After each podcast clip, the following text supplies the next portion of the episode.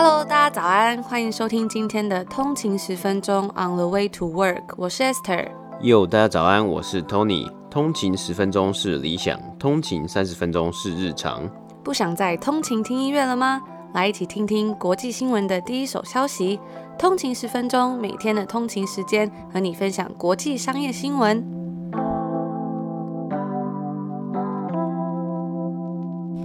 大家早安，欢迎回来通勤十分钟。今天是一月二十一号，星期四。大家早安。那我们昨天呢没有出极速嘛？不过我们昨天有在我们的 On 的一个底线微点 Daily，这次有讲对了，就是这个日常的生活频道上面呢有发了一个小小的短片。那是我在介绍一些我们之前有讲过的一些素食店。那我们第一集是介绍 Chipotle 这个算是墨西哥素食啊。我之后呢，也就是每个礼拜就会介绍一集。就是介绍一个我们之前有讲过的餐厅，素食餐厅，然后来跟大家分享这些素食餐厅的试吃心得，这样子是不是找一个借口可以吃素食？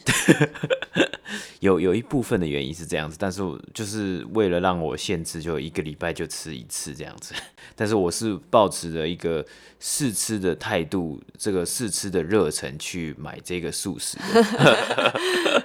那大家如果想要看到什么样的不同的素食店啊，也欢迎来跟我们说。这几天看到好像台湾的疫情有一点比较严重的状况，希望大家还是要注意安全，保持小心，我们一起做好防护，对，保持健康。那如果大家喜欢我们的节目的话，也千万不要忘了可以 CLS。Comment, like and share，留下一个五星的评分以及你的评价，然后也可以来追踪我们的 IG。我们现在有两个 IG 的一个主频道呢，是 on 的一个底线 way to work。我们还是会在上面分享一些比较快讯啊，还有我们的每天的集数的更新，都会及时在上面跟大家分享。那如果想要看一下更多日常生活，还有一些在加拿大的体验的话，就可以追踪我们另外一个账号。刚刚 Tony 已经有念过，我就不再念一遍，以免 等下念错。你是不是很怕你念错？很怕会念成原本的那个 一个底线这样子。嗯、那我们就直接进入今天的北美指数报道吧。好。今天是北美时间的一月二十号，星期三。今天的道琼工业指数呢是上涨了两百五十七点，涨幅是零点八三个百分比，来到三万一千一百八十八点。S&P 五百标普五百指数呢是上涨了五十二点，涨幅是一点三九个百分比，来到三千八百五十一点。纳斯达克指数呢也是上涨了两百六十点，涨幅是一点九七个百分比，来到一万三千四百五十七点。今天的三大指数皆有上涨的状况，缴出亮眼财报表现的 Netflix 股价上涨了将近十七个百分比，也是近年来最佳的单日涨幅。我们也会在稍后的节目啊带来 Netflix 最新一季的财报表现。对于投资人来说，无疑是去年的疫情打开了这个串流服务公司的大门。今天，包括迪士尼以及亚马逊皆有缴出上涨的表现。根据 FactSet 的数据统计，目前开出的财报有八十八 percent 的公司成功击败预期，加上对于未来成长的机会，或许是股市攀升的动力。那今天同时也是美国总统拜登的就职典礼，正式入主白宫。投资人目前仍然对于更多的刺激经济方案充满乐观的态度，但是如果公司无法跟上，缴出好表现，就有可能影响到股价。根据分析师表示，在这么高的股价之中啊，如果没有办法有效击败预期，或是无法达到预期，投资人可能会对股价失去信心。包括今天 United Health 这间公司。公布成长较少的获利后，股价下滑了零点六个百分比。而今天领头上涨的 Netflix 以及科技股还是推动着股市向上，而周期性股票则出现下滑，包括标普五百中的金融类股就下滑了零点五个百分比。那以上就是今天北美三大指数的播报。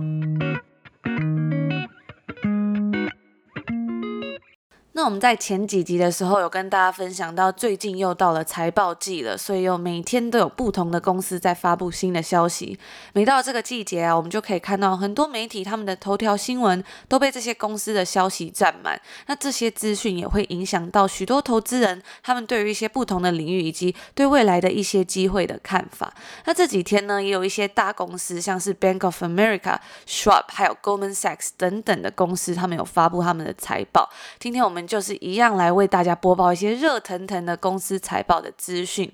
投资银行 Goldman Sachs 在北美时间十九号的早上九点半宣布了他们最新的一季财报，也就是二零二零年第四季，他们 Goldman Sachs 的交易员创下了十年来最高纪录。那刚刚呢，我特别有提到说，这个公司的 Conference Call 电话会议的召开时间呢。其实是因为呢，我前阵子刚好在听一个 Motley Fool 旗下的 podcast，它里面就有谈到说，这个财报发布的时间其实也有学问。有的公司呢会在早上召开，而有的公司则是决定在下午。那曾在白宫为前美国副总统高尔撰写发言稿，也是著有多本著作的畅销作家 Dan Pink，在他的书中，这本 When the Scientific Secret of Perfect Timing。中文好像翻作“什么时候是好时候？掌握完美时机的科学秘密”这本书里面有提到说很多时间点的重要性，像是一些睡眠的习惯，还有一些身体健康影响等等的。那他在这个节目里面就有跟主持人谈到说，很多投资人可能会感兴趣的这个议题，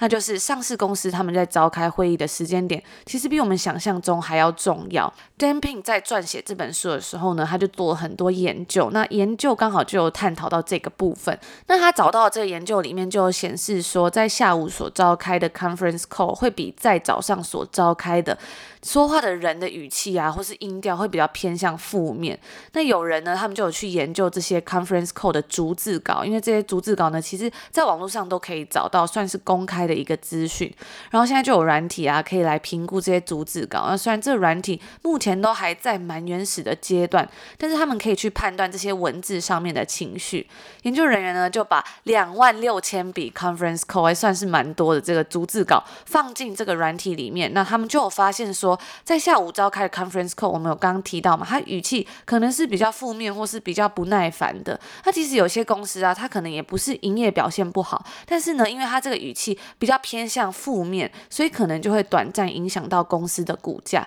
而这些股价呢，可能就会因为这些比较负面的语气啊，而造成 misprice。那即使在没有其他的原因造成这个股价下跌，比如说公司的表现也没有不好，但是呢，因为这些语气或者是这些文字，就可能让这间公司的这个股价短暂下跌。我觉得这其实还蛮有趣的，所以就跟你们稍微分享一下。那为什么今天要特别跟大家讲这个呢？是因为 Goldman Sachs 它的最新一季财报其实表现得非常亮眼，高盛集团的交易员呢、在第四季创纪录的收。入暴增，结束了二零二零年，那也让该银行的利润翻了一倍。投资银行的业务收入较去年同期增长了二十七个百分比，那其中的原因其实是因为股票承销的费用增长了将近两倍。大家应该不难感受到，其实，在去年呢，有一种非常热络的股票交易的感觉，很多投资的东西都变得非常的热门。那高盛的股票交易员呢，也带来了四十 percent 的收入增长，这个东西也弥补了他们在固定收益证券没有达到分析师预期的部分。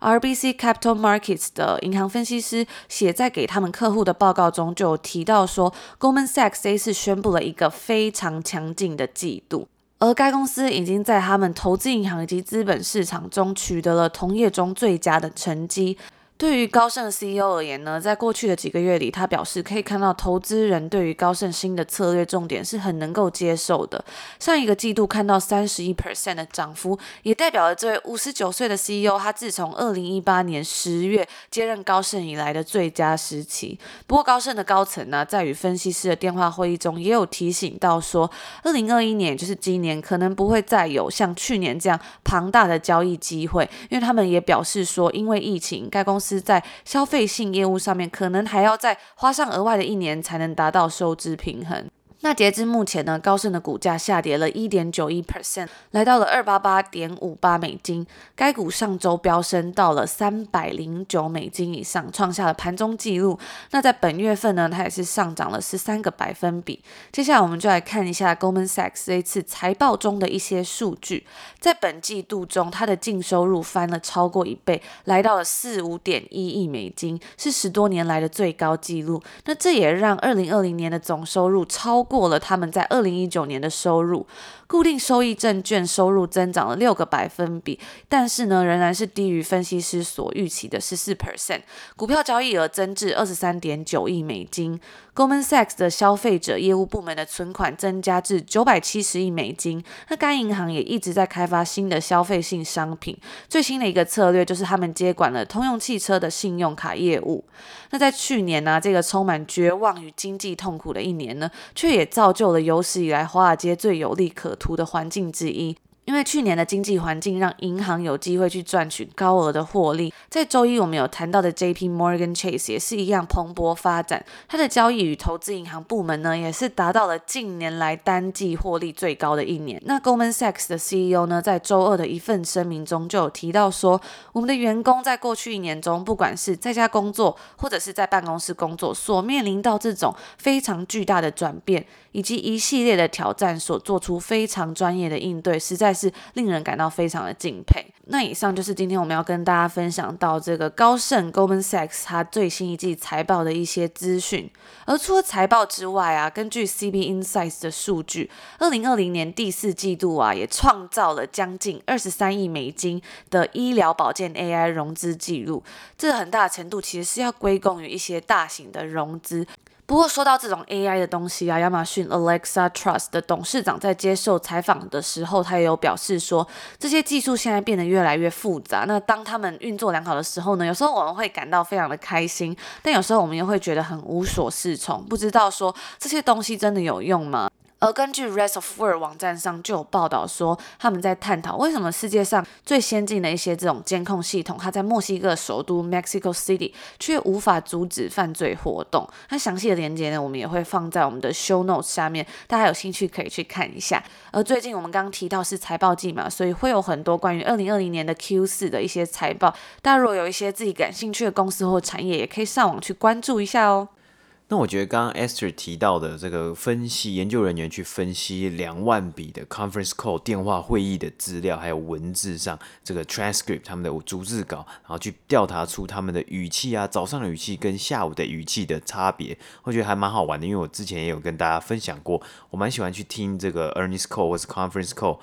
那我一直都觉得去听听看这些 CEO 还有 CFO 去分享自己的公司表现、啊，还有去分析自己公司未来的决策，都是一件蛮值得学习的一件事情。去看看他们到底用用什么样的字啊，用字遣词啊，还有他们的领导风格，其实从他们的话语之中也可以看得出来。那我觉得很有趣的是。透过这种比较大数据、大型数据的分析，才可以看得出来整体的趋势。不然我可能有时候也是，我们都会有一些些小小的盲点，或是我可能专注的公司。是比较局限，可能一百多家公司，但其实真正的公司还是有很多家在上市的公司啊，还有在开会啊，每一季都有开会。那透过这些数据分析啊，也可以让我们去了解到，诶，整体的趋势到底是怎么样去行进的。那刚刚讲到早上还是下午开呢？真的有的人可能会比较不耐烦一点，就像我们之前分享过，Nike 的财报，他选择在圣诞假期的前一个周五的下午来开他们的财报会议。那其实那个时间点呢，大家的心都已经快要飞掉了嘛。好险，Nike 是缴出一个还不错的成绩，好让大家可以去过一个好的圣诞假期。但如果是一个不好的成绩，然后又要拖到假期前的最后一刻，那大家的心情一定是会非常的不爽。今天的第二则新闻呢，我们要来分享也是财报的新闻。我们要来分享的是 Netflix 在北美时间一月十九号周二盘后公布最新一季二零二零年第四季的财报，全球新增订阅用户达到八百五十万名。击败分析师的预期的六百四十七万，营收呢六十六点四亿美金，同样是略高于分析师的预估，而 earnings per share EPS 则是以一点一九块美金，低于预期的一点三九块美金。但是强劲及高于预期的订阅数成长啊，让许多的华尔街分析师给予 Netflix 这季表现高度评价。订阅用户的成长让 Netflix 全球总订阅数正式突破了两亿大关。在二零一七年呢、，Netflix 的订阅户突破了一亿大关，在这三到四年间又多增加了一亿的订阅用户。除此之外，这一次 Netflix 缴出亮眼的成绩，重点在于他们的现金状况，预期很快可以达到正的自由现金流，因此不需要为日常营运再额外募得资金，甚至会找寻回馈股东的方式。而 Netflix 的 CFO 就表示啊，我们仍然会将目标投资在未来的成长机会。这永远会是优先的顺序啊！听到这里啊，也蛮吻合 Netflix 总是把赚来的钱重新投资到自家公司的策略。而 CFO Spencer 接着说道：“除此之外，如果我们有多余的现金，我们会透过买回股票的方式回馈给股东。同时，Netflix 也会在今年第一季偿还债务，包括先前发行的债券到期等。”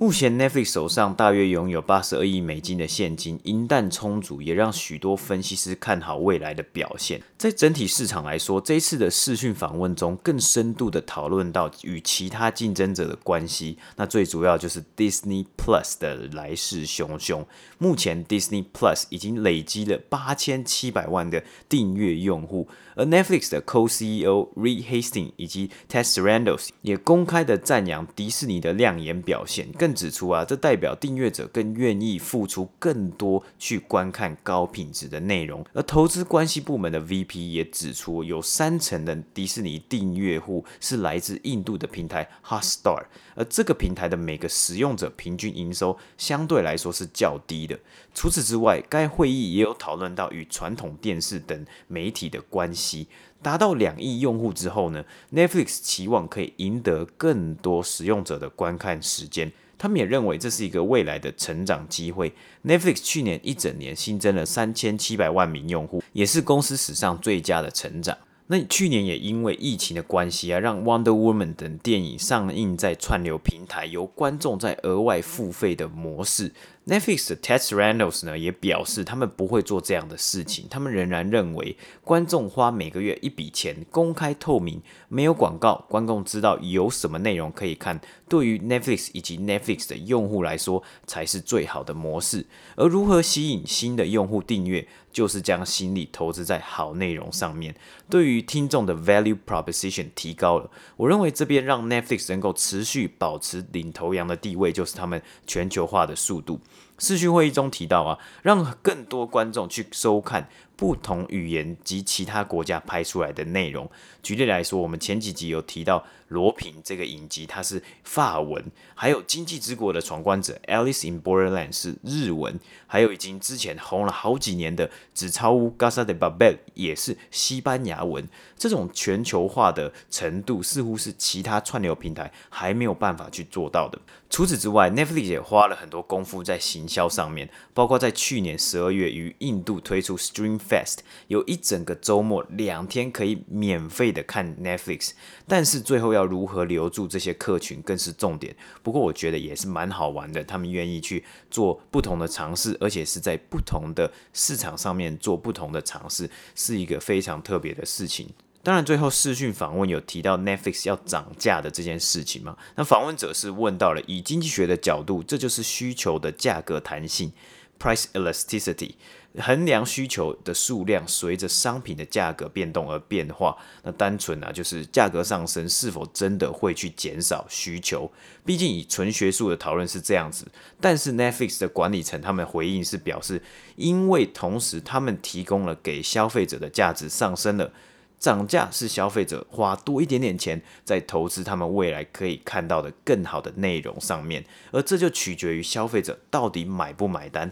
后续还是值得持续观察。这一季的财报也有提到，在二零二零年，Netflix 的许多原创内容都创下了很多很棒的佳绩，包括《Queen's Gambit》后裔弃兵在上线二十八天内吸引了六千两百万名会员收看，即将成为该平台有史以来最佳的。短影集，而乔治·克隆尼执导的《The Midnight Sky》这一部电影，则在上线后的头四周吸引了七千两百万名会员收看。Netflix 的原创影集啊，也占据了网络的讨论热度。去年 Google 热搜影集第一名的内容是《Tiger King》，当时发行的时候引起了网络的一阵讨论。而《Tiger King》的主角 Joe Exotic，他目前在德州的监狱服刑。昨天一月十九号，川普任期的最后一天，他特赦了七十三个人嘛。那 Joe Exotic 的团队呢，他们本来自信满满的相信 Joe Exotic 他会被特赦，甚至准备了高级礼车在监狱外面等他要出来一起庆祝。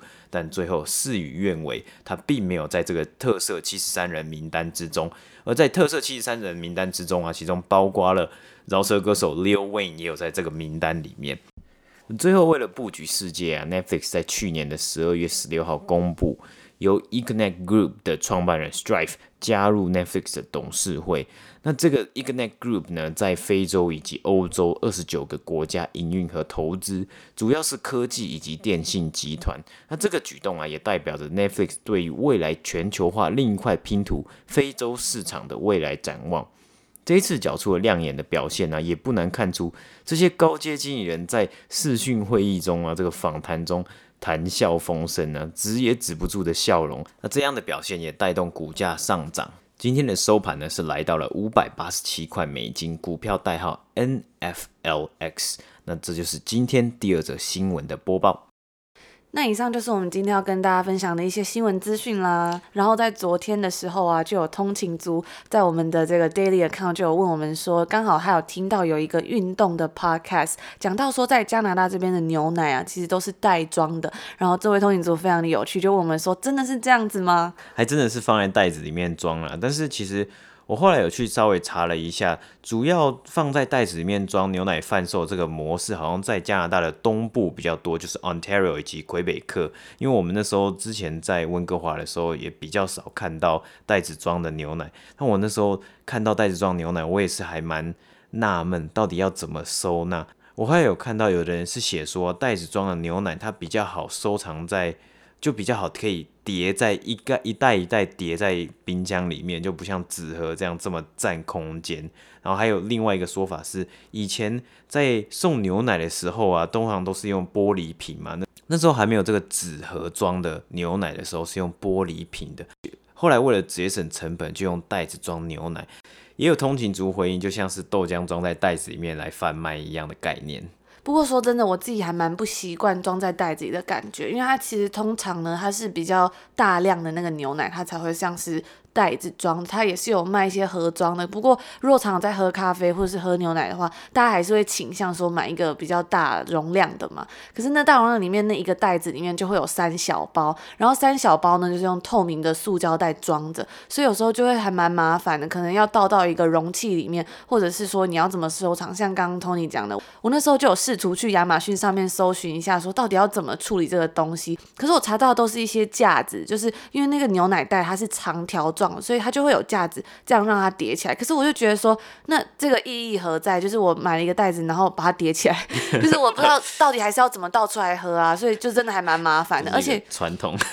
如果把它装在牛奶罐子里面，我会觉得说好像有一点不太卫生嘛，就是它接触空气的感觉好像比较大。那你又想到，你如果把它倒出来，然后装在牛奶罐子，那你干脆就去买有装在罐子里面的牛奶就够了。就是还蛮麻烦，而且好像也蛮，就是真的还蛮麻烦的啦。不知道如果有没有住在东部的一些通勤族，可以跟我们分享，你到底都是怎么收藏这些牛奶的？我可能有的人的习惯不一样嘛，像真的，我记得我爸以前去买豆浆的时候，他就是买一整袋，然后就直接放在那种很大的。哦就大盆子里面嘛，锅子嘛，很大的锅子里面，然后盖一个盖子，然后你如果要煮，就是要喝的时候，就捞几瓢出来加热喝。可是豆浆是不是比较不会变质啊？因为牛奶感觉如果接触空气太多，感觉会喝起来不太一样。新鲜的感觉，对，嗯、我觉得好像也有这种疑虑啊，疑虑。如果所以如果通勤族知道要怎么样去使用或者是装这些牛奶比较好倒出来，欢迎欢迎跟我们分享。目前真的是还蛮懊恼的，可是又觉得如果买小瓶装的很麻烦，因为现在疫情也是不太常出门。如果牛奶很快喝完又要去补货，又要一直出门，就很麻烦。那另外呢，在节目的最后也跟大家分享一个小资讯，就是我们之前呢有跟大家推荐这个 Headspace 在 Netflix 上面的影集嘛，那我也收到很多通勤族说他们有看了，真的是帮助蛮大。也有收到许多通勤族说他们有在用这个 app，然后最近就有发现说它有个功能啊，就是在 Focus 这个选项里面，然后你可以收听很多不同的音乐，还有请像 John Legend 以及像是一些音乐家，然后帮他们制作一系列的音乐，然后我觉得非常适合在读书啊，或者是你想要工作以及各种你想要专注的场合听，然后都很好听。因为有时候像我在 YouTube 上面听音乐，或者是像 Spotify 的时候，都还要自己去找说，哎，什么东西是适合专注的的时候听。那如果大家刚好有在用这个 App 的话，我觉得还蛮推荐这个功能，就在这边跟大家分享一下。那我们就祝福大家有一个愉快的一天，我们明天见，拜拜。